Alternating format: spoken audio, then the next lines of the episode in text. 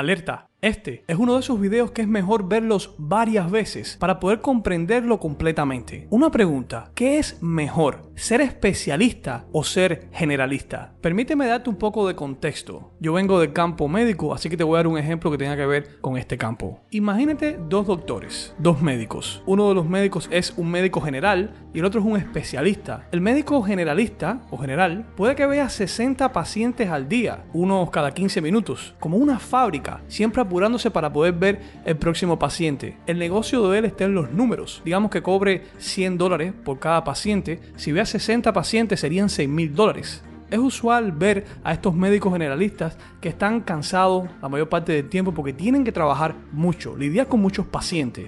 Ahora digamos que por ejemplo tenemos a los especialistas. Este médico especialista puede ver unos 10 pacientes al día, cobrar más por esta especialidad. Y si por cada paciente cobrara mil dólares, estaría cobrando 10 mil dólares este médico especialista. En este ejemplo, el especialista gana más que el médico general. Y puedes estar pensando y diciéndote, bueno, debe ser mejor entonces ser especialista, ¿no? Y la respuesta es que depende.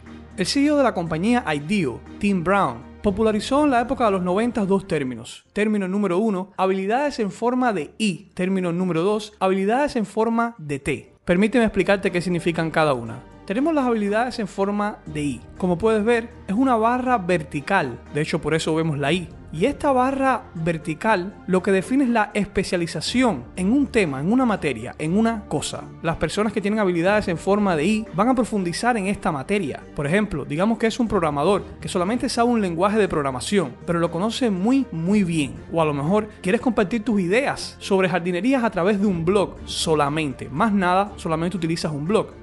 Hay un problema con esto, y es que como especialista, el día que tu materia ya no sea prioritaria para la industria en la cual te encuentras, o lo que aprendiste no se valora de igual manera, es difícil encontrar otro empleo. De hecho, hay trabajos o empleos que ya están en peligro. Traductores o intérpretes, agentes de viajes, contadores y cualquier otra profesión que una máquina o computadora pueda hacer más rápido y más eficiente que tú. Por otro lado, tenemos las habilidades en forma de T. Este perfil T, la barra vertical, significa una especialización, pero al mismo tiempo la barra horizontal arriba de la T, te dice que esta persona tiene conocimientos diversos en otras áreas. Por ejemplo, si fueras un programador, puede que sepas un poco sobre varios lenguajes de programación pero te enfocas más en uno. O a lo mejor quieres compartir tus ideas sobre jardinería a través de un blog, pero reconoces que si quieres llegar a más personas tiene sentido usar video y usar audio. Te creas un podcast y un canal de YouTube y aprendes a usar ambos mientras sigues utilizando tu blog también. Si buscamos la definición de especialización, vemos que es el proceso por el cual un individuo se centra en una actividad concreta o en un ámbito intelectual, palabra clave, restringido, en vez de abarcar la totalidad de las actividades posibles o la totalidad del conocimiento. La mayoría de los nuevos alcances o logros suelen venir fuera del sistema, o sea, no por los expertos. Los expertos o las personas que están especializadas en un tema tienen alto conocimiento en esa área, pero esa área está restringida. Es un área con límites. Por eso, cualquier conocimiento nuevo tiene que venir de afuera. Permíteme darte un ejemplo. Los hermanos Wright no eran ingenieros aeronáuticos, sino mecánicos de bicicleta. Sin embargo, son reconocidos mundialmente como los que inventaron, construyeron y volaron el primer aeroplano de forma exitosa. ¿Quieres otro ejemplo? Luis Pasteur no era un doctor y sus logros en el campo de la medicina lo ponen como una, sino la figura más importante en este campo. Sus descubrimientos renovaron la medicina e iniciaron la era de las vacunas. Creó vacunas contra el anthrax y la rabia. O tenemos a Albert Einstein, que en teoría no era físico, sino un matemático. También tenemos a Marie Curie, que tampoco era doctora, sino que era física, sin embargo, hizo contribuciones muy importantes en el campo de la medicina. Un ejemplo que me encanta, que es el caso de Newton, matemático y físico. Él construyó su propio telescopio, fabricando sus propios lentes. Y para hacer esto, usaba técnicas de ingeniería, algo alternativo a sus campos de experiencia. Se dice que él era lo que se necesitaba hacer en ese momento. Una de mis frases favoritas de él dice lo siguiente, lo que sabemos es una gota, lo que ignoramos es el océano. Así que es relativo el hecho de ser un especialista.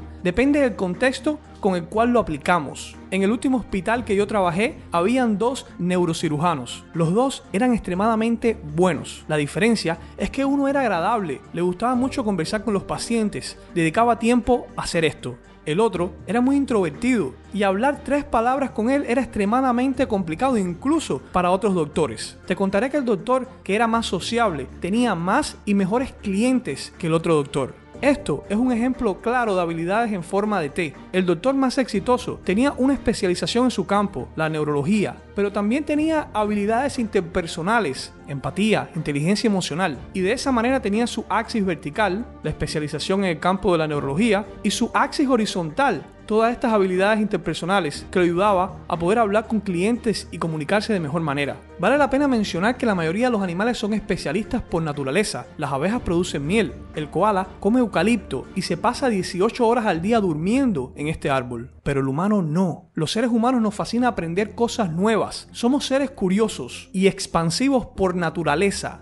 A nosotros no nos gusta que nos limiten ni que nos digan qué tenemos que hacer. La especialización ha venido de la mano de la sociedad moderna, en la cual se necesitan expertos en muchas materias. Y de hecho esto en principio no es malo y tiene sus ventajas, ya que muchos de los avances conseguidos han llegado de la mano de personas dedicadas en cuerpo y alma a desarrollar una disciplina. Pero por otro lado, en la antigüedad se acuñó el término hombre renacentista para referirse a aquel que dominaba varias disciplinas y que le hacían ser el modelo a seguir, el más completo también se le conocía como la polimatía. Su máximo exponente fue nada más y nada menos que Leonardo da Vinci, un ser humano realmente excepcional en varios campos, pintor, arquitecto, anatomista, ingeniero, inventor, etc lo cual lo convirtió en un auténtico generalista especialista. Ser generalista tiene varias ventajas, aunque quizás la más importante sea el enriquecimiento personal. Adquirir conocimientos de varias disciplinas desarrolla el cerebro, amplía nuestra perspectiva y nos hace sensible a aspectos que antes pasaban desapercibidos. Un generalista puro dividiría su tiempo y esfuerzo en pequeñas porciones, dedicándole a cada disciplina una parte.